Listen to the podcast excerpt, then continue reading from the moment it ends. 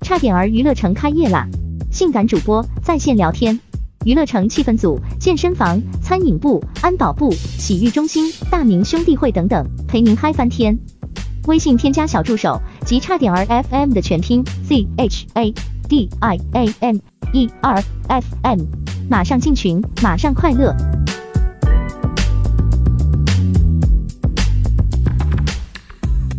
大家好，这里是差点 FM，我是大明。我是粗梅，哈维，芝芝，嗯，今天我们又把小粉请来了，主要每次是请嘉宾都这样。今天我们又把谁谁请来，可咱不们的嘛，嘉宾资源比较匮乏，对对，但让这屋里是从另外一方面讲，咱们的创嘉始人的宾，语言也比较匮乏。咱们的嘉宾每个人都是带着各种 故事， 对，我先说为什么把小粉叫来吧，嗯就是突然有一天啊，小粉在群里说了一件他朋友的事情，关于这个爱情方面的，整个给我的触动也是比较大的，所以嗯呢，哎，我就觉得我应该找小粉，然后我就私聊他，我说你这故事挺不错的，哎，能不能过来给我们录一期，讲讲，把你的故事给大家分享出来？大家先欢迎一下小粉吧，欢迎欢迎嗯欢迎，欢迎直接欢迎感谢欢嗯，大家好，我是小粉。然后我先说一下故事的主人公啊，就是一个男孩儿和一女孩儿，俩人从小是青梅竹马，然后俩人就是反正是女孩儿是患绝症了，然后男孩儿就是一直不离不弃，最后和女孩儿去结婚了。当然结果我先不说啊，然后先让小粉给咱们介绍一下，他就说小粉是跟这个男孩儿是什么样的关系，就是是朋友啊还是什么？嗯，我跟那个男孩，我就用李老师来代替了。好，嗯，我跟李老师是二零一六年我们在健身房认识的，当时大家一起健身，关系都还不错。这个我先把结果说一下，好，要不好的，好的，结果就是，呃，小姐姐，也就是李老师的前任妻子吧，最后就是去世了。哦，对，这个结果呢是在二零一九年的十一月底，李老师事隔两三个月又来健身房的时候，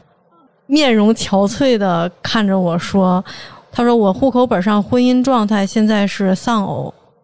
嗯然后我当时就一瞬间就愣了，然后愣了之后我就说：“小姐姐去世了。”然后他说：“对。”当时眼泪就下来了。嗯那时候是二零一九年年底，对对对，差不多。当时反正就是挺接受不了的，因为在二零一九年九月份的时候，呃，中秋节我还给那小姐姐发过微信，她没回。然后呃，李老师也好久没有来健身房了嘛，所以我也不知道到底什么情况。隔了那么长时间她才来，我才知道的，这就是结果。他们俩是从小就认识，青梅竹马。两家属于世交那种，就是爷爷辈是属于战友，关系非常好。然后这女孩从小就身体就不好，嗯属于甲状腺方面的免疫系统疾病，啊，嗯，然后很多吃的都不能随便吃，哦好多东西也不能拿来就直接用，对，然后就一直这样。他们俩就属于。特别好的好哥们儿那种，用李老师二零一六年的话是这样说的，哦对，然后我说，那你当时一六年的时候，我还问过他，我说你俩怎么不在一起啊？嗯他说因为太熟悉了，熟悉的就跟自己自己一样，就是没办法在一起。但是，一七年的时候，突然他们俩就在一起了。哦对，这个在一起也是挺有趣的，是。一七年年初的时候，呃，李老师的妈妈给他介绍了一个女孩儿，九五年的一个姑娘，就类似于相亲嘛。这个九五年的姑娘挺喜欢李老师的，经常主动找他，但是李老师呢不想跟这个女孩儿嗯谈，为啥呢？可能他觉得不太合适吧，反正他就不喜欢，啊，对，就不喜欢。俩人见过两次面，啊，反正不喜欢就不想谈。然后有一次，呃，小姐姐在李老师家里，正好这个九五年的姑娘给李老师打电话，约他一起出来见面啊，一起玩嘛。李老师不知道怎么拒绝，就是直接拒绝又不太好。嗯，就在这个时候，小姐姐突然就把他的手机抢过去了，说了一句：“我是他女朋友，你别再找他了。啊，哦啊，等于说就是这个李老师想拒绝这女孩的时候，对然后这个女主人公、嗯啊，就是把电话抢过来了，啊，跟他对说对我是对，她就女是朋友。对，就这样，我就，然后他当时跟我说话，我说你俩这在一起的也有点儿我感觉、这个、太不正式啊了。然后他说，然后他说这姑娘就这性格，就小姐姐就是这个性格，反正当时你也不知道她出于一种什么心理吧。我觉得是不是有可能两个人在一起时间久了，可能有一种感情是在的，嗯，因为毕竟从小就认识嘛。只是不因过为这个女孩应该喜欢那个李老师一直。还有没有可能就是从我自身去考虑问题，是不是呃小姐姐是为了单纯为了给李老师打一个圆场，就是帮他把这搪过去，有没有这种可能呀？我我觉得她应该不是是， 我觉得不是。我觉得两种可能都有，嗯，就两种因素都有，但是就是比重问题。嗯，但是因为李老师在小姐姐之前也谈过别的女朋友，呃，小姐姐也没有就是采用这种方式、哦说什么我是他女朋友这样的方式。哦，但有可能像嗯对刚刚聪梅说那个那个九五年小女孩跟林老师那种连接，引发了就是女神小姐姐的那种醋意或者怎么着的是吧？也也有可能，应该是嗯会应的，该还是有一定感情在，我觉得啊，嗯对，然后俩人就这么在一起了，就是因为这个一个小事儿就在一起了是吧？这个应该是导火索，我认为，啊、哦，对，这应该是导火索。在一起之后，李老师非常的开心，还发了朋友圈儿，然后还跟我们炫耀，就是意思就是从此自己就是有女朋友的人了嘛。那我觉得这俩就是从小都互相喜欢，因为因为太熟悉的缘故，俩人都没有捅破这层窗户纸。小姐姐那天把这窗户纸给捅破了，有可能，虽然在这之前，李老师有时候跟我们说小姐姐的事儿的时候，总是一脸很嫌弃的样子，嗯但我觉得嫌弃中是不是也带着喜欢？肯定这是个、这个这个也说不好啊。对。呃，然后其实这李老师就是从最开始就知道这个小姐姐是身患那种疾病的，嗯、对，从一开始就知道，然后诶哎有没有可能跟咱们的听众科普一下，这种甲状腺的这种什么疾病是到底是什么反嗯应？这个小姐姐就是她很容易，比如说吃了不合适的东西，嗯她就会吐，嗯、哦然后或者然后身上起东西，对，然后也不能上班，浑身没劲儿，免疫性的对，免病自身免疫系统的疾病，哎因哎为我我问一下哈，刚才说的是甲状腺的这种的免疫性疾病，大多数就是我了解到的，就是大多数的女性，就是一般七，就是咱们国家吧的女性的这种特征，七十岁以下的这种抗氧化酶的整个的检查临床都是高于男性的，呈阳性，所以就是说，如果女性发生这种这个甲状腺免疫性疾病的话，都会有这种蛋白或者尿尿流失蛋白，甚至是会变成一种综合性的肾病的综合症，特别致命，其实是。所以我不知道他这吃东西吐啊，或者身上起这种东西啊，是不是这跟这种病的这种特征是有关系的？我觉得应该是，就反正她一直从小到大一直吃药，就是一直在吃药，就是维持吧，嗯，这但是嗯个病是不能治的，只能是对，呃吊只能着吃药是吧维持，只能吃药维持，哎呦，对，就是就是这样，就是李老师从一开始就知道，我之前呃给小姐姐买过一些吃的，给一些用的，李老师都要先吃先用，确保里面不含有一些就是小姐姐吃完用完会产生反应的东西，才敢给她吃，再给她用。那对是心真够细的。照顾的非常到位。嗯，后面我就说，就是问过李老师嘛，我说你可以，比如小姐姐也可以找别的。男朋友嘛，就那个嗯意思啊，我就是 试探性的问过李老师，嗯 然后李老师就说把他交给别人我不放心，对，哎呦，他就它觉是属得于这种照顾型的男友嗯啊对范儿、对对，他就觉得只有他能做到这么细心，把她照顾好，交给别男生，说明真的他特别特别爱她嗯他不放心，因为追小姐姐的人很多，嗯，对，应该是一个特别优秀的女性是吧？，对，那后来我听说这个，就是刚才你跟我说说这个女呃小姐姐出国了是吧？有嗯，那么对段时间，对，在二零一九二零一九年，嗯、年初的时候，李老师突然就他们这不谈了这有两年了嘛，差不多，中间各种幸福细节就不说了。二零一九年年初，李老师突然给我发信息，问我有没有时间，说想找我聊聊。然后我说怎么了？他说他跟小姐姐分手了，啊，就很突然。我说你们不是很好吗？经常发朋友圈秀恩爱。然后他说小姐姐要移民去新加坡，啊，我说怎么突然要移民？嗯，李老师说他也不知道。然后两个人谈了三天三夜，因为李老师这边因为要考虑父母嗯，家庭因素，李老师肯定不能走。所以就是小姐姐是肯定要走，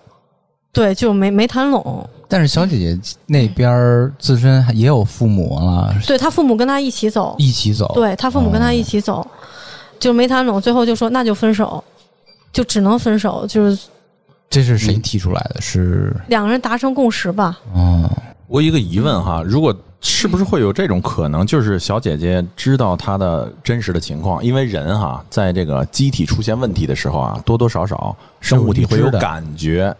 然后呢，她为了这个小哥哥吧，就是这个男孩儿，呃，可能是心里知道呃生活还要继续，然后呢，他还有大好的前程。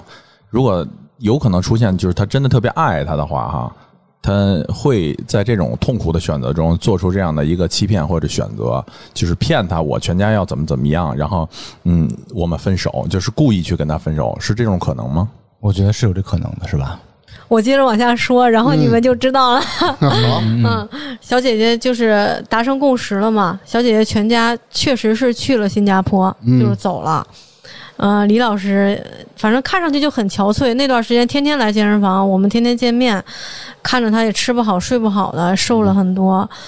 嗯，后来隔了大约有三个月吧，呃，两个多月，是个周五，我记忆非常深刻。李老师说他要去上海迪士尼，嗯哦，对，然后当时就是他又跟那个另外有一个就是李老师的妈妈又给他介绍了一个女孩儿，嗯，因为这个小姐姐不是已经不在了已吗？经分手了嘛，去新加是吗。坡了嘛？对，啊，又给他介绍一个女孩儿，我以为。他是跟新的这个女孩儿去迪士尼，哦，然后我就有点道德绑架了。这个时候，我说你怎么能在小姐姐去新加坡的时候你就去迪士尼了呢？嗯啊，你应该对小姐姐一直保持忠心。 其实这有点道德绑架啊。嗯嗯，但是李老师就也没说什么。结果那个我有那小姐姐的微信嘛，那个周五那天下午的时候，小姐姐突然给我发了微信，她说：“小粉，我回来了。嗯啊，然后我当时特别激动，我说：“啊，我说小姐姐你回来了。”然后她说：“对。”然后我说：“那李老师是跟你一块儿去迪士尼吗？”她说：“对，是跟我，因为因为小姐姐回来了这事儿，李老师不知道。”哦，对，小姐姐是突然回来的，也是。然后回来之后，她比如说周五，小姐姐周四回来的，李老师一回家发现小姐姐在家，然后抱着小姐姐哭了一天一夜。嗯那时候是二零一九年的六月份，六月份，对啊，六月份，六月份，哎，我记得之前这个女方说要移民，然后男方给了女方一笔钱是吧？啊，，对，就是小姐姐走的时候，去新加坡的时候，李老师把她，呃，他们家刚买了没多久的一套二百多平的，呃哇哦， 还有一辆那个新的车，就都卖了，然后把钱都给小姐姐了。哦这把房和车都卖对，了，嗯房和车都卖那了。是为什么这呀？一开始我们就不知道，因为我们几个一起健身的有个群嘛，啊，然后一开始我们不知道，是后来我们说李老师你那车呢，就是逗他嘛，想让他就是开出来溜溜嗯，然后那个他说卖了，把钱都给他了，就这么一句话，可能然后想有我就个说交代吧，给他啊，因为他身体比较弱，能有这笔钱，然后再去看病什么嗯，的。我觉得是有是可啊有可能，但是当时李老师也并不知道他是去看病，他就一直真的以为他移民，哦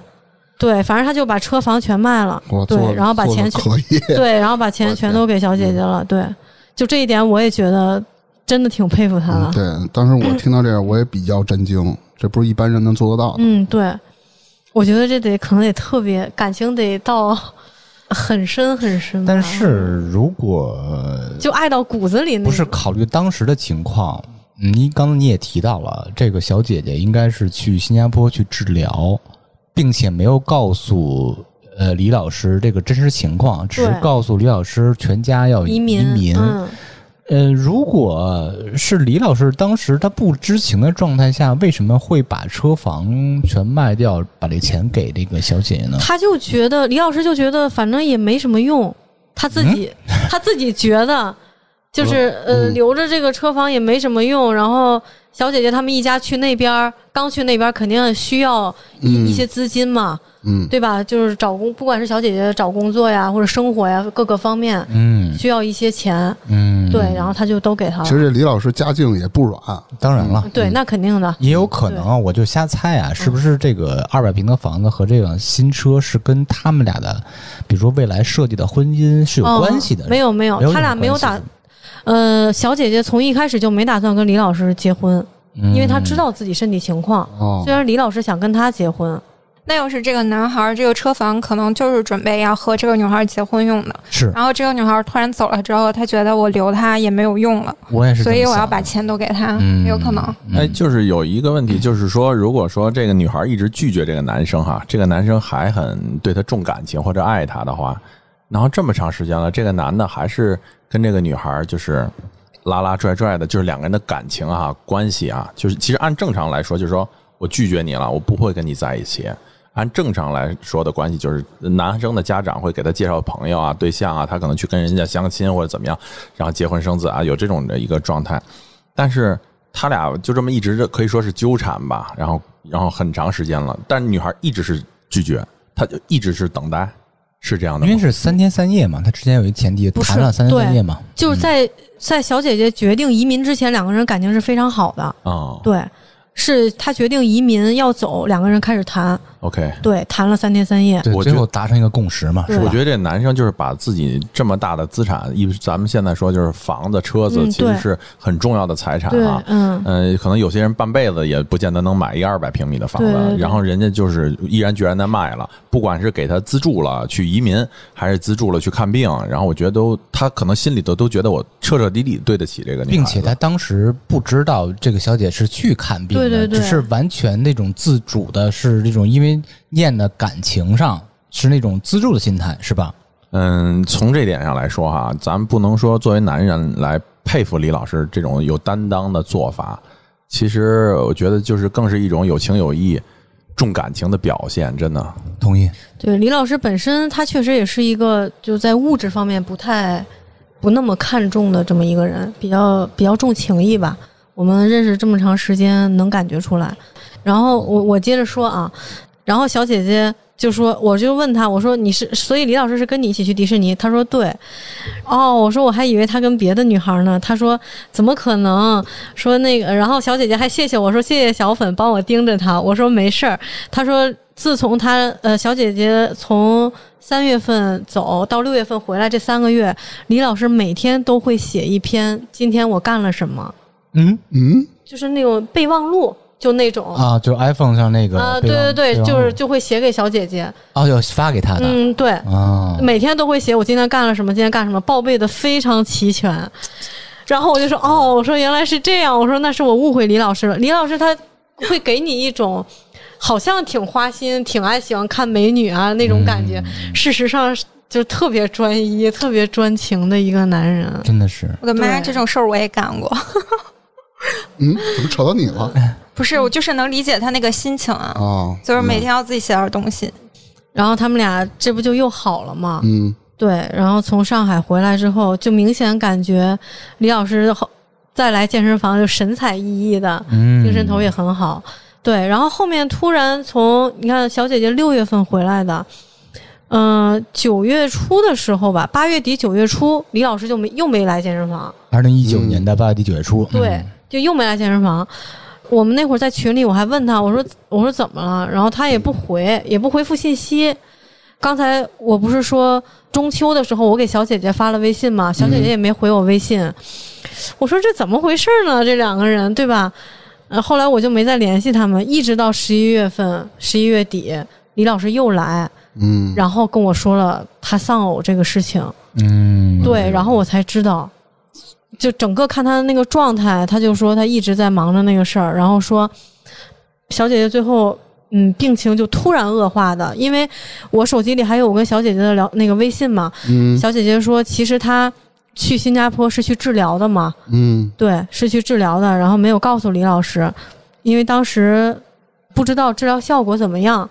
然后第一阶段治疗结束之后，医生跟小姐姐说，维持个两年没有问题，嗯哦就很自信，就至少两年。所以才有这个心气儿回对来去对找李老师，对，因为小姐姐当时跟我说的时候，那个聊天记录那回不是也给您看，也给志哥看了。嗯小姐姐说两年没问题，就明显能感觉很有希望。对对，然后突然这就三三个月不三个月吧，嗯，对，对六月六月六月到回九来的月嘛，嗯，哎，那我特别好奇，因为你刚才说二零一九年十一月份，呃，李老师跟你说的是丧偶这个状态，嗯说明二零一九年的六月到九月是他们有至少是领证了，对是吧他们领证了，嗯对这一点是我后来后来我问了他，他说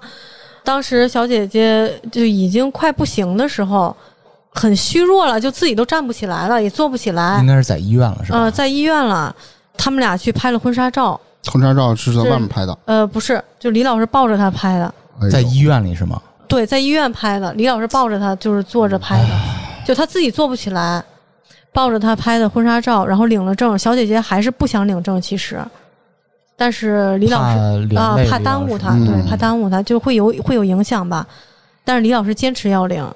呃，那之后这件事发生了以后，就是你知道了李老师，比如比如说二零一九年十一月份找到你嘛，后来他这个状态是什么样的？反正一时半会儿肯定是走不出来，各种料理，他得帮他帮那个小姐姐的父母嘛，得料理好多事情。嗯对，然后嗯，慢慢的，因为我我是这么觉着的啊，就是两个特别相爱的人，当一方已经去世了以后，他应该是希望另一方能够找到一个彼此相爱的人，互相照顾、互相爱护的。嗯对，小姐姐也是希望李老师这样的。对，然后我们也劝他嘛，就是生活毕竟还要向前。李老师也希望自己能有个家，因为，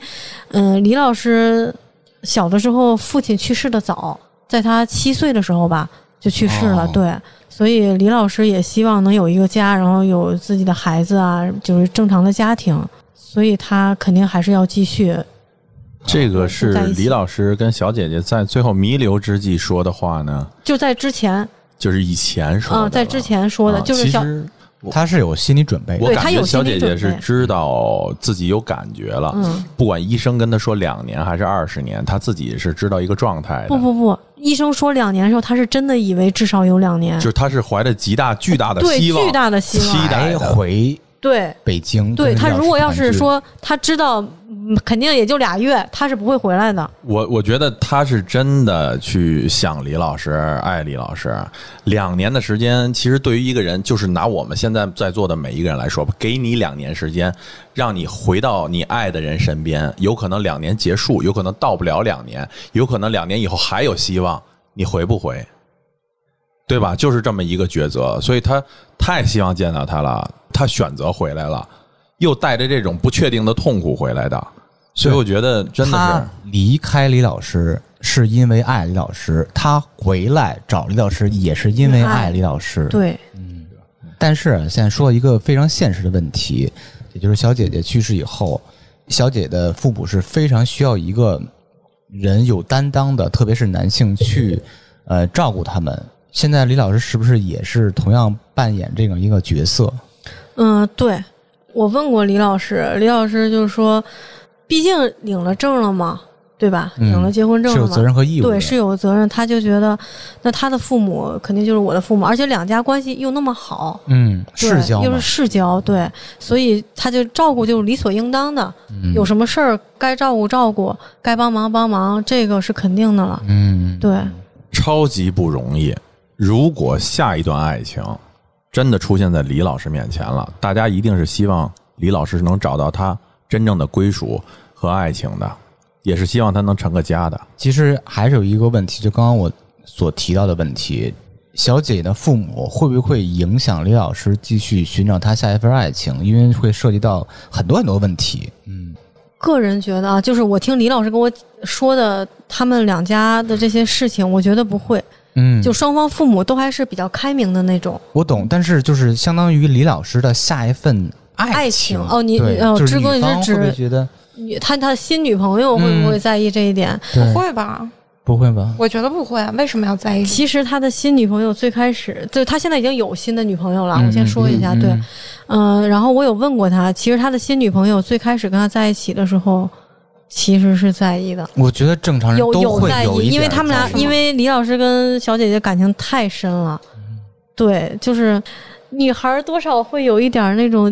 嫉妒啊，或者哎是我觉但得是是但是这个女孩已经不在了呀，对，是不在我我了觉得，如果要是说，比如说前女友或者前妻的父母，然后你的男朋友每天跑前妻的父母家，你肯定觉得不高兴。他自己又不是没孩子，嗯，对，但人家女孩已经不在了呀，但是我这还介意什么呢？我不不不不，人所有对这件事儿的理解是完全不一样的，得分人，也要看李老师的另一半儿是哪种嗯，人。对，对我觉得，如果说是小姐姐已去的小姐已故的小姐姐的父母，我觉得，嗯，就凭咱们这样的这样，他对李老师的感情啊，他拿李老师也视为孩子，而且对自己孩子又是这样无私的这样的奉献的这么一个状态下，我觉得一个开明的父母肯定会督促李老师去继续他的下一段爱情，嗯也会在生活中吧，就是说能够让自己啊尽可能的坚强的活下去的同时，也是希望让自己的女儿能看到自己一份平安，也能看到他女儿所爱的人继续的努力生活下去。在这个之余，在这个之余，他下一份爱情就是他这个新女朋友，如果是一个特别开明的，咱们不能去定义人家是不是开明，因为都是个正常人，嗯我可以选择接受，我也可以选择不接受，因为我的爱是无私的，嗯我的爱是自私的，我不可以把我的爱老是像一个后来者一样在你这儿呈现，还要包容和理解你去上一段感情，不管是因为道德还是伦理去包容别人，我可以选择包容，我也可以选择不包容，但大家不用去评判他，我觉得。而且有一个问题就是，现在李老师的新女朋友会，我不知道是不是我这种粗浅的想法啊，会不会把李老师对小姐姐的父母那种感情，有一种呃认为是对已故的小姐的那种感情投射，会不会有这种想法？我觉得有这种想法也会很正常吧，是吧？是这样，我我觉得就是女孩儿，嗯、女孩儿在意，我觉得也很正常。对，因为就是我刚才不是说嘛，我问过李老师，他新女朋友其实一开始真的是在意的，因为因为他俩感情太深了，他觉得，呃，他的新女朋友就觉得李老师肯定忘不了他，嗯，他就觉得就是在李老师心里已经扎根了那种。当然我对我也会有这种顾虑，对，，而且后来那个李老师说，有一天跟我说，说他俩吵架了。但这个 不好意思，李老师，我就说出来了。然后原因是因为，嗯、李老师叫名字的时候叫成了小姐姐的名字，哎呀，这个太对啊，完蛋了！真的真的伤对然后伤现在的人，嗯，然后呃，这个新女朋友就一天没跟他说话，我觉得嗯他已经很大度了。一要我是那个女孩，我就炸了，真的炸了。我还分人吧，我觉得这是。我个人觉得就是这个事儿就是。没有办法，反正要我，我说一下啊，就说这个大家别介意，就是说我做不到，做不到，我永远都是后来者。你的感情太根深蒂固了，就算你是一个，对不起啊，李老师，恕罪，恕罪，恕罪，小姐姐，对不起啊，就是你，你就是一个特别特别好的人，你这个人真的棒，重情重义，有孝心，有良知，有有文，是吧？对就这么对这么一个人，但是。我要的是个家，是个丈夫，是个唯独爱我的男人。我怎么能分享我的爱呢？啊对，这个刚刚小美已经提到了，呃别管是男女啊，在个婚姻生活或者感情生活中，对爱的需求是非常自私、非常个人化，对对这对当然能理解，是不是？对。所以我觉得，就是爱既是自私的，又是无私的。其实，嗯其实有的时候这个爱吧，其实也挺干脆的，要不他，要不我，就这么简单。你要是说既他又我，这样一定是虐恋，谁也都就是三个人都遭不到一种得不到幸福。所以有时候感情还是要果断一些。对，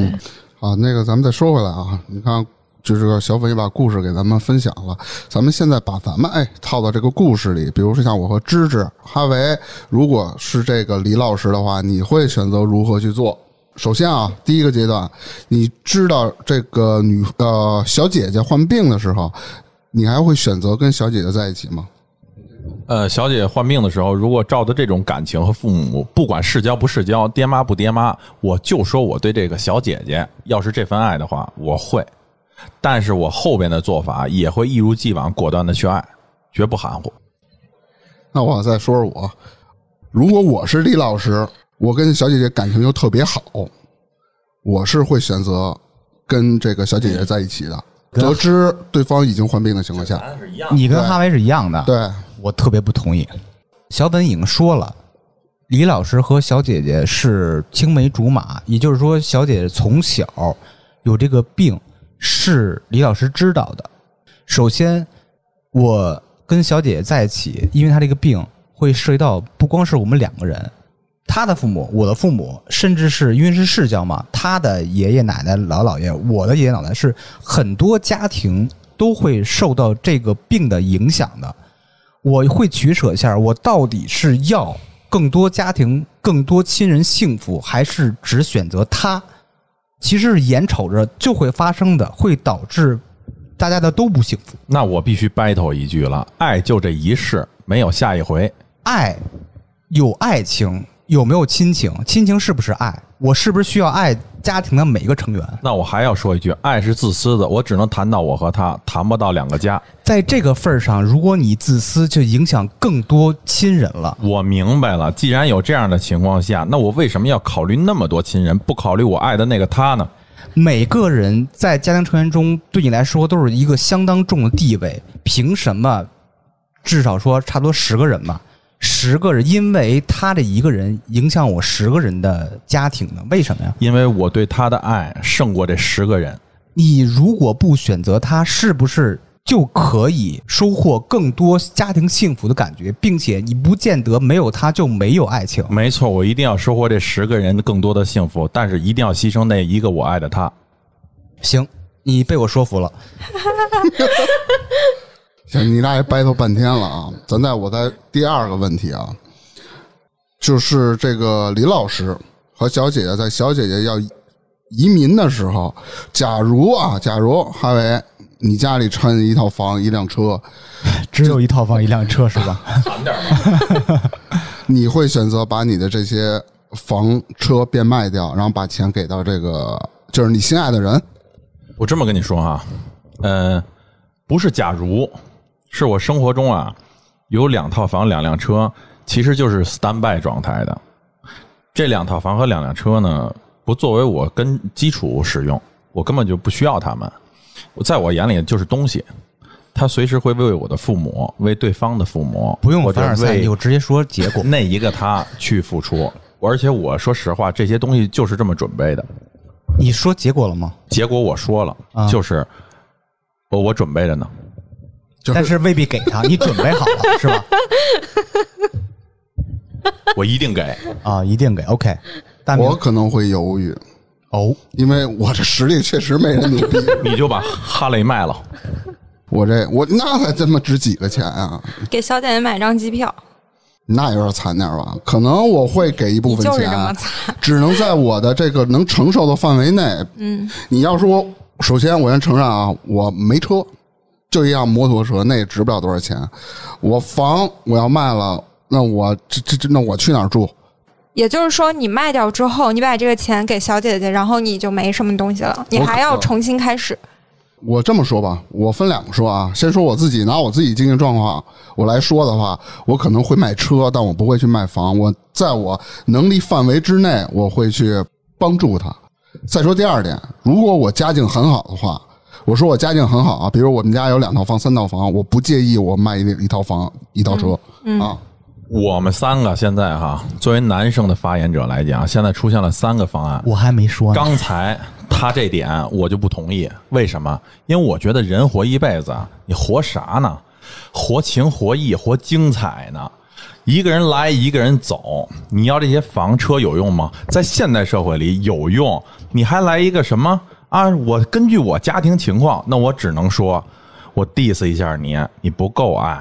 当你做一件事情的时候，不顾一切的时候，疯狂忘我的时候，视死如归的时候，那才你敢称作是嗯爱。我现在就想问，你现在说这番话是因为在录电台，还是你真的这么想？刚才哈维说了是吧？没问题啊，我把房车卖了，你把你的房给我，我我我住你们 不家。是你们现在真的能保证吗？因为我我现在有一种感觉，就是你你你在录电台的时候，你总是在美化自己。真的。我不问自答了啊。如果是我，我绝对不会，呃哪怕我有十七套房、六十多辆车，我也不会给他的。为你什怎么？么这么抠呢？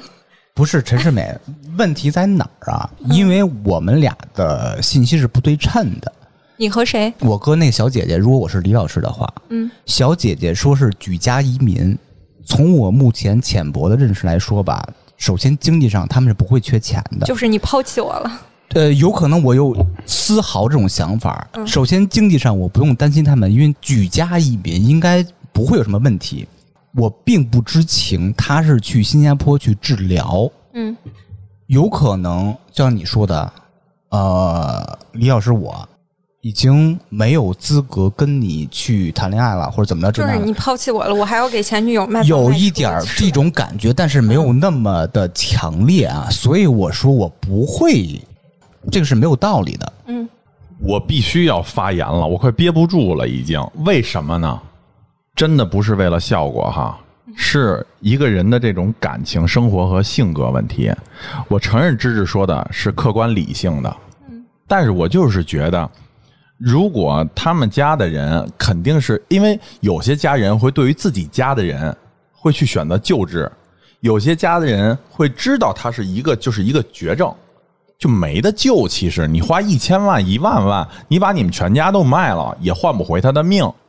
这个时候就考验我们一个道理：你是救还是不救？咱们谁也别说，不你是自他己的那个孩时子，候你自不己的知爹，道呢。你他那现个在时候有不一知个道呢前提，小姐姐举家移民，嗯，只是同步给李老师一个信号，我嗯们举家移民并不知道她是去新加坡去治疗，嗯李老师是不知情的。嗯。不是现在，其实就等于是你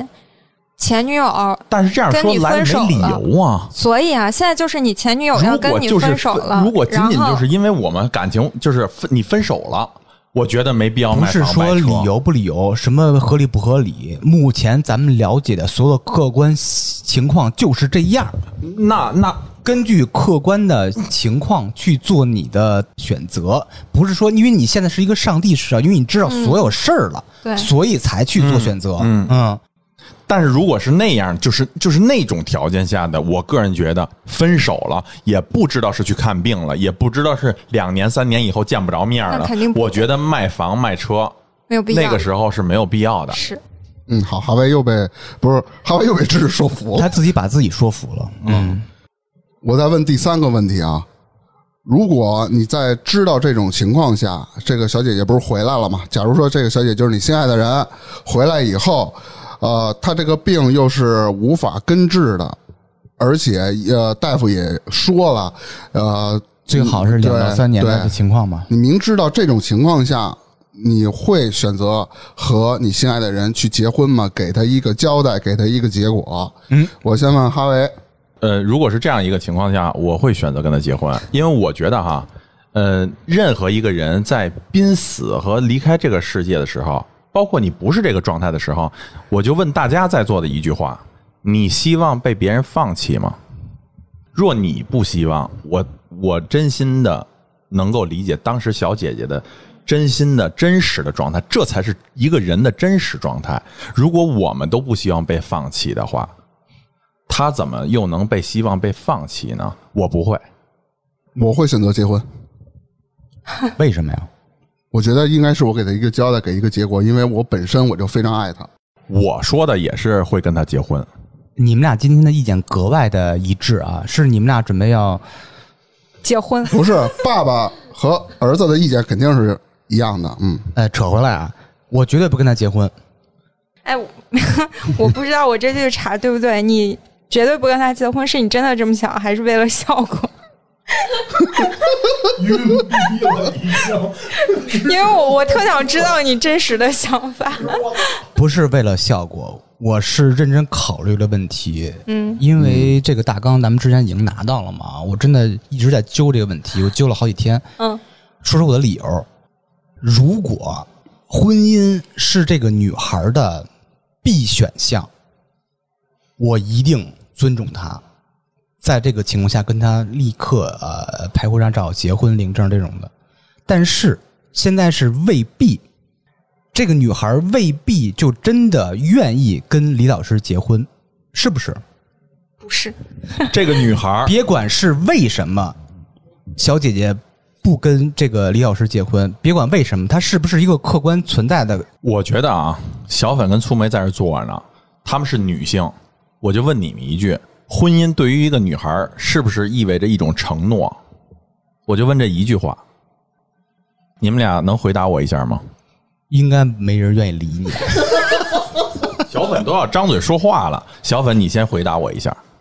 我觉得对，就是重情重义的人来说，还是是肯定是一种承诺。粗眉呢？我不知道哎，哎，重这就是情个重立场义不坚定者。重情重义，不是我先反驳一下小粉这句话啊。我觉得这个小粉东西别怕，，我觉得这个事情分对削方他分人，呃，是这样，我同意啊。我先反驳一下小粉这句话：重情重义，往前走就是结婚吗？结婚是重情重义导致的吗？不是，你说的很对，我也不是被你说服了，但我要证明一点，就是结婚是一种对重情重义的形式的表现，你也可以不这么表现，但是在现代社会里头，结婚意味着一个承诺，一个很重的一个期许。对，在现代社会，大家更注重尊重自由意识，也就是个体的观念，所以对不要一概而论。对，没错，我同意你说的，我也尊重那些不婚不育主义者，但是在传统观念里，对于我这样一个传统的中国型男人，你往我觉得天上看什么呀？重情重义，给他一个婚姻的承诺你给，是我一个直男必须做到的。你给谁发誓呢？在这儿，他给天花板发誓了。啊，那这个啊，你看我已经问完我们四呃，算上我三个男孩了。哎，这时候我们要问问你 们算男人？哎我他妈算你爹别的别的，啊，下面我要问问哎，粗眉和小粉了。哎，如果你作为小姐姐，嗯，在身患绝症的时候，嗯，你会第一个问题啊，你会和所谓你心爱的人，也就是像李老师这样的人，你会和他交朋友吗？哎，你们俩从我要小青梅问竹马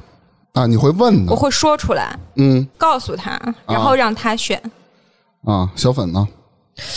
我觉得我不会，哎呀，太好了，我支持你。我特别害怕你说 会，我不他会，怕你就是跟我选一样 的，不是不是不是，不是我，因为我本身就是一个考虑问题会很多的一个人，，对对嗯就，各个方面我是都会考虑你到，会照顾各种人的情嗯，绪。对对对，就是未雨绸缪的那种，愁很多方面，嗯所以我应该也不会去告诉他，我就直接就是找一个别的理由，可能就直接就拒绝。啊，直接拒绝掉。嗯粗眉是我会说，就但看是对因为方的因为对你方的的意思前提是要谈恋爱是吧？那谈恋爱可能，假如说我我觉得我活不了几年了。但我这几年我喜欢他，我就觉得他喜欢我，那我就要问他，我就告诉他我可能活不了几年了，然后让他来选，因嗯为我觉得就是我单方面选择拒绝就是你自己做的决定。但我觉得如果真是谈恋爱，然后双方有感觉，这是两个人的事情啊，那你要不要征求一下对方的意见呢？因为他也是一个正常的成年人，他有他嗯自己的选择，所以我会想让他那问题的答案就是，粗眉选择会去问，看对方的意思。小粉的意思就是，我不问，我就因为我患绝症，不想耽误他，那我就直接退。对，因为我觉退出了得啊，感情这个事情，嗯、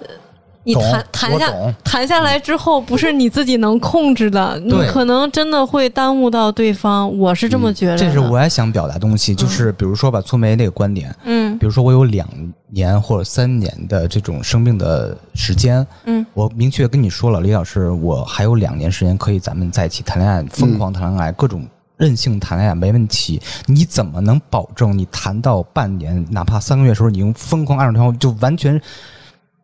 互相离不开了？对，这个怎么办？因为谈恋爱，咱奔着都是一辈子去的，嗯，那是不是从另外角度想，是不是对你、对对方、对你们两个人之间的感情是没一有种一辈不子负责了，任你要的？告诉他，我们可能只有几年的时间，在那个时间段，你是这么想的：如果一旦进入一个特别高密的交流状态，一个特别高热谈恋爱状态时候，互相离不开、互相灼烧的感觉，嗯就不一样了。嗯，是啊你，能理解？对，是嗯但那些都是你想象的，而且那些是不可控的。你也就说，有可能我们会在一两个月之内就会分手，有可能不合适，是不是？我是觉会得考虑这种东西吗？嗯，会考虑，但我觉得就是大家要在决下决定之前把这些都考虑好，然后你做了决定之后，就是那就是这样了，不管结果是什么都要接受。嗯，第二个问题，嗯，在你们就是说，假如啊，你们两个身上是有这种病的情况下啊，你跟男方提出了分手，或者不把真实原因告诉他，就跟这个小粉这故事里这个男女主人公一样，你就女主人公说我要移民，恰巧呢那个男方呢又给了你一大笔钱，你会接受吗？哦，这个问题好啊，嗯，很现实的问题。嗯，先让苏梅回答，我感觉苏梅会要。哎，这个结果我先回到刚才那个故事里啊会要，那个为什小么姐姐我是会接要受了是吧？对，接受了，小姐姐接受了。啊所以说你们两个粗眉和小粉是怎么选择的？如果是你们，你看，犹豫了，不是犹豫，我在想要这钱干嘛呢？没事，说说你真实的想法，这无所谓啊。是啊，你要这钱干嘛呢？所以你的选择是不要这个钱，不接受、是吧？就没有理由接受啊。小粉呢？他也想说不要，但是不不能跟我一样，是吧？ 没事， 就大家是可以没有啊必要嗯要呀。你嗯们，真实的感受是什么？反正以我性格，我肯定是不要。嗯，对我肯定肯定是不要的。对，那不要的理由是你们分别展开一下，是不需要这笔钱，还是是无法从情感上接受这笔我钱？没有接受这笔钱的理由啊。是是接受了其实也是有理由的，因为你全家过去嘛，你刚到那块儿，你你还没有工作呀，就是从经济上考虑对从是经可以接受的，嗯，不是说从情感上不接受，怎么着？是这意思吗？从经济上考虑，就是你们现在两个选择全是不接受这笔钱，不要嗯嗯嗯完全是从经济上说不接受，还是说从情感上不接受，还是说是综合看？综合，我是综合，我更多的是情感，嗯对我情感占的比重多一点儿。是因为什么？因为你的我觉得他为我付出已经很多了，我也不想再，嗯，就是这个时候，因为我是自己知道我这个病，我是去治疗的，嗯我能不能活我不知道。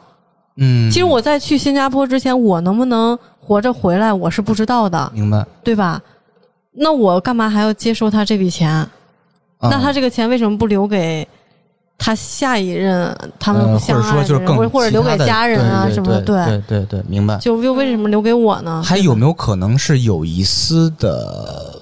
不能说愧疚吧，或者是这种，咱说的轻一点是不好意思，就是觉得虽然我的初衷是好的，去治疗瞒着你，但是我觉得还是有点骗你的感觉。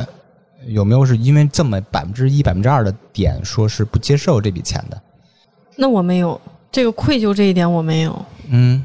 如果套在你是小姐的这种状态的话，是没有任何愧疚感的，是吧？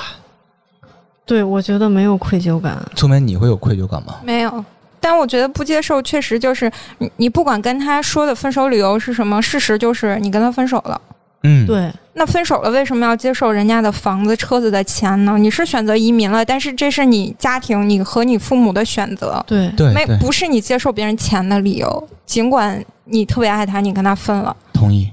好，再还有一个问题啊，也就是最后一个问题，我要问粗梅和小粉啊，就是前面一个，就是说按这个剧情发展啊，最后一儿是你你们回来了，回来的情况下，你会选择说是跟你心爱的人去结这个婚吗？嗯，我要是真的是当时，主要他现在就得分两种情况，一种就是嗯如果是我，如果是我，嗯那就是是按我的性格，还是说我得换成小姐姐？当时就你就就是你你，咱嗯套着自己嘛，啊，套自己救我的话，我肯定是不愿意跟他领这个证的，但是他肯定会想方设法的劝我。嗯，对，最终你肯定是同意了他，他才会领这个证。我懂。但是你是出于哪些因素考虑不跟他领了证结这个婚的？肯定就是不想耽误他呀。嗯对，就觉得就是丧偶这个怕对他有影响嘛。嗯，嗯，他以后就是再找一个新的女朋友的话，人家万一家里在意这个怎么办？嗯，就肯定是多都是为他着想，肯定是。这个时候想肯定不会想自己了。对苏梅呢？我肯定也不会啊。你知道自己的生命就剩很短的一段时间了，那你走了之后，就就是你你会觉得，如果你在这之前和他结婚，你会给他带来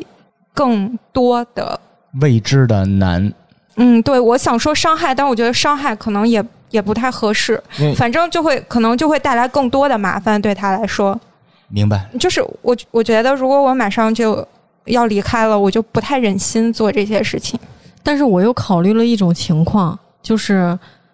想让自己在生命的最后能不留遗憾，然后跟自己最爱的人领我懂领一个领一我下懂这个结婚证，对可能也是我懂，对其自实对自己的一个我所以交明代。我觉得可以选择，比如说，如果这个男生又特别想要结婚的话，那也许可以办一个仪式，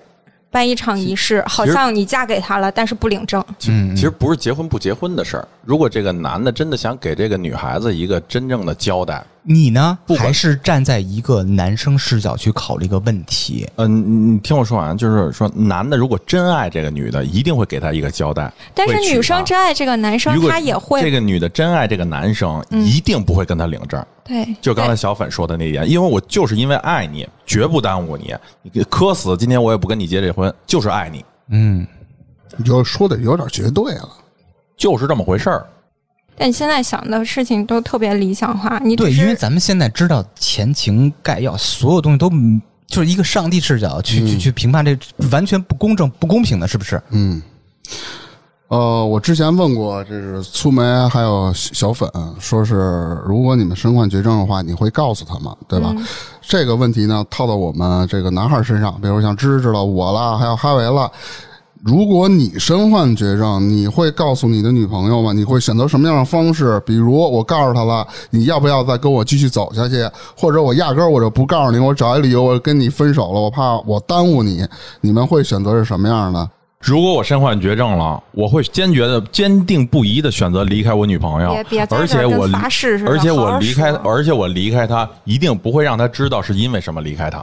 只有这样，她才能幸福、坚定的继续勇敢的活下去。但是你喜这欢才是样爱的他小粉，你觉得如因果为你尽管我你需要，因为尽管我需要他爱我，我尽管需要他多么想知道他我有多爱他，但是就是因为这么爱他，我绝不能让他知道我因为这个原因离开你他。能接受吗？这样的做法？对，作为假设说，就是作为女朋友的角度来说，我是希望她告诉我真实情况的。嗯，我可能会当时不告诉。如果女方老哦反复问、反复问的话，我感觉如果我这么做的话，是不是也有点绝呀、就是有点绝情，我这我就不想跟你在一起了。这女方肯定也会很伤心不吧？知道这是我性格啊的原因，还是因为女性视角的原因。我特别讨厌那种单方面做的决定。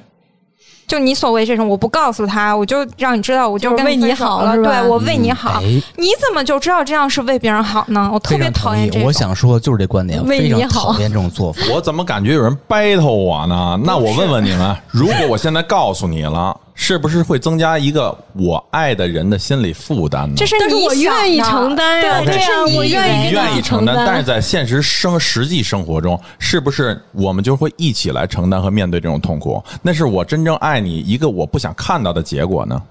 ？battle 我觉啊得，你所有的这些想法都是你以为是这样没，错，是但是是我以你为知。道对方是怎么想的吗？我不知道，但是我知道，如果这样的话，他会毅然决然的离开我。如果他想知道，他他自己愿意知道吗？是，如果他想知道，他也自己愿意承受，他愿意跟我承受这样一个痛苦的后果，我当然欣慰。但是对啊如果我爱的人必须承受这些痛苦的话， 那我不想让他承受这些痛苦我。给你举个例子啊嗯，他又被说服了。特别好反驳。为什么？啊你看，呃，哈维说这个自己处理了这个结果啊，说是相当于是不告诉他真正原因，离开他是这个是这个结果，是不是？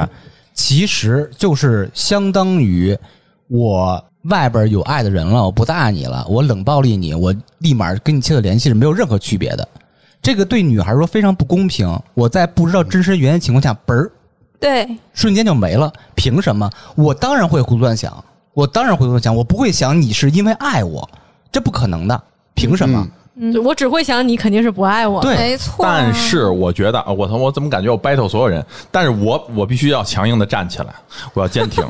就是我现在我想说的，就是说，只我我认为只有让只有这样一个方式，才能让他坚定不移的离开我，因为只要有留恋和往返，他就都是会在今后的因日为你子中永过得远觉更得纠，结你永和痛远苦觉得因为这样，然后他离开你，他就会特别开心。但你有没有想过，就是因为这个原因，然后他离开你，你们俩分开了，你会给他后面一生带来，也并会且带来阴极影。有可能他会因为这个很会因为痛你苦突然的离别加重了他的病情。是的， 不是还不有是会加想重不他的开病情，不管是谁的病情，就是这种事情带来的痛苦其实也很大。对，就是哈维老师一直就是以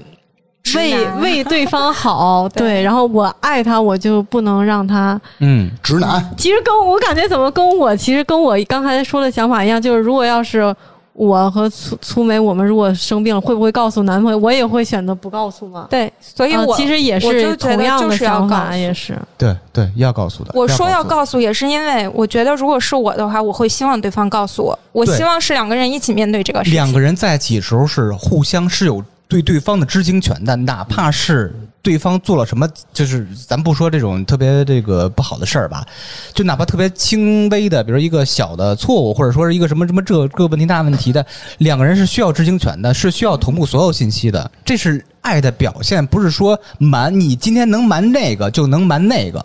不是你，我不知道这算不算一个一种自私啊？你说，如果是我的男朋友，他，嗯、两个原因跟我分手。第一个原因是他，我认为啊，他背叛我了，他走了，嗯我感觉特别难过。第二个是他可能，嗯、时日无多这种，嗯，然后他告诉我，我跟他一起面对，然后等到他离开那一天，我可能也会难过，但是这个难过和第一个难过是不一样的。没错儿，我可能第二种情况，我会更容易去面对新生，你是因有为心理准备的，对你知道所有事儿的，没有任何事儿他瞒你了。对你是所有的感情啊，包括家庭啊，各种各种问题，你们是共同面对、共同去处理的。嗯但是我说一句啊，就是因为呃，我感觉刚开始的时候，我跟小粉的那个思路呢有点一样。我也不是说因为大家 battle 我哈、然后就就是嗯我就是跟大家说说这样，你们说的也对，我承认，因为任何一个人，不管是男方女方，你作为哪个角色角色，都希望自己有这种知情权，都希望自己有这种知情权。但是我觉得，我刚才那样的做法就是，可能你们可以说我是自私，爱的自私，但我可能真的就是爱的自私，因为我觉得我要是真爱他的话，我一丁点儿痛苦都不想让他承受，哪怕你说，哎，你走了，他可能跳楼去了，或者他可能加重他的病情，他完你犊子那了，你那不叫但自是私，嗯但是我就觉得，就是说，只有这种办法，他才能离开的更快，或者说你他才能走出来，他才能忘掉你，他觉得这份爱不值得，他才才会离开。对我，当然，但是啊，有一个核心的点，咱们要知道啊，这个爱情里边啊，没有绝对的正确和错误，咱们的每一种选择都是基于自己的人生阅历和自己的感情经历、自己的积累、自己的经验去判断这个事儿是。每个人经历都不一样。我交过多少女朋友，然后你交过多少男朋友，哈维，就是大家都不一样，都不一样，所以都是按照之前自己的经验去呃做一个取舍，没有对错，真的是没有对错。呃，我觉得爱啊，也可以是无私的，也可以是自私的。就像芝芝刚才说的，可以没有对，也可以没有错，它并不是一个说什么非黑即白的事情。我觉得应该是酌情、酌事、酌人。所以呢，我就希望就是大家能怀着更多的包容心、更大的爱、更更善意的举动吧，去做最好的结果的一种打算。但我觉得我有一个想法还比较奇怪的，就是我是。嗯、希望对方如果出现这个情况，他能告诉我。嗯但是我出现这个情况，我是不会告诉他。嗯，我懂。其实就比较知我性。知不是，所以你知道吗？我刚才哈维说这个时候，我就想说，这种情况其实叫啥？就叫自我感动。呃，也还有一种呃就是自我感动加双标，但是这个双标又打引号，又是一种好的双标模式，是不是？嗯好，啊咱们就不再 battle 了啊，反正每个人都有每个人的看法、啊做法，是吧？啊，今天也十分感谢啊，小粉给咱们带来了这么一个故事。然后呢，我觉得其实每个人对待爱情啊，每个人都有每个人自己的看法，并不是说我非得怎么样怎么样。嗯，但是如果我也问了很多大家关于这方面的问题嘛，有的人可能觉得是我应该这么做，也有人可能觉得是我不应该这么做。那我觉得也可以说，听友朋友们听完这个故事啊，也可以分享给我们，在就是给我们留言，你会怎么做？在最后啊，我希望小粉，你有没有话要跟第一是李老师讲，第二就是远在天堂那端的小姐姐讲的？对李老师，就希望他好好生活吧，好好对现在的这个女朋友，然后别再喊错名字了。嗯，啊嗯，那对小姐姐，你有什么要说的吗？嗯，小姐姐，我给你发的最后一条微信是二零一九年的九月二十三号，嗯，发完你就没有任何回音，嗯，希望你在天堂过得好吧，没有疾病，可以想吃什么吃什么，想用什么用什么，嗯，行，那个小芬也说完了，有祝福和叮嘱李老师的，那也有祝福这个呃小姐姐的。那今天咱们就先聊到这儿，那再次感谢一下小芬给咱们带来这个故事。 感谢大家有什么想说的，可以在评论区给我们留言，谢谢大家，嗯，谢谢，拜拜。拜拜。拜拜。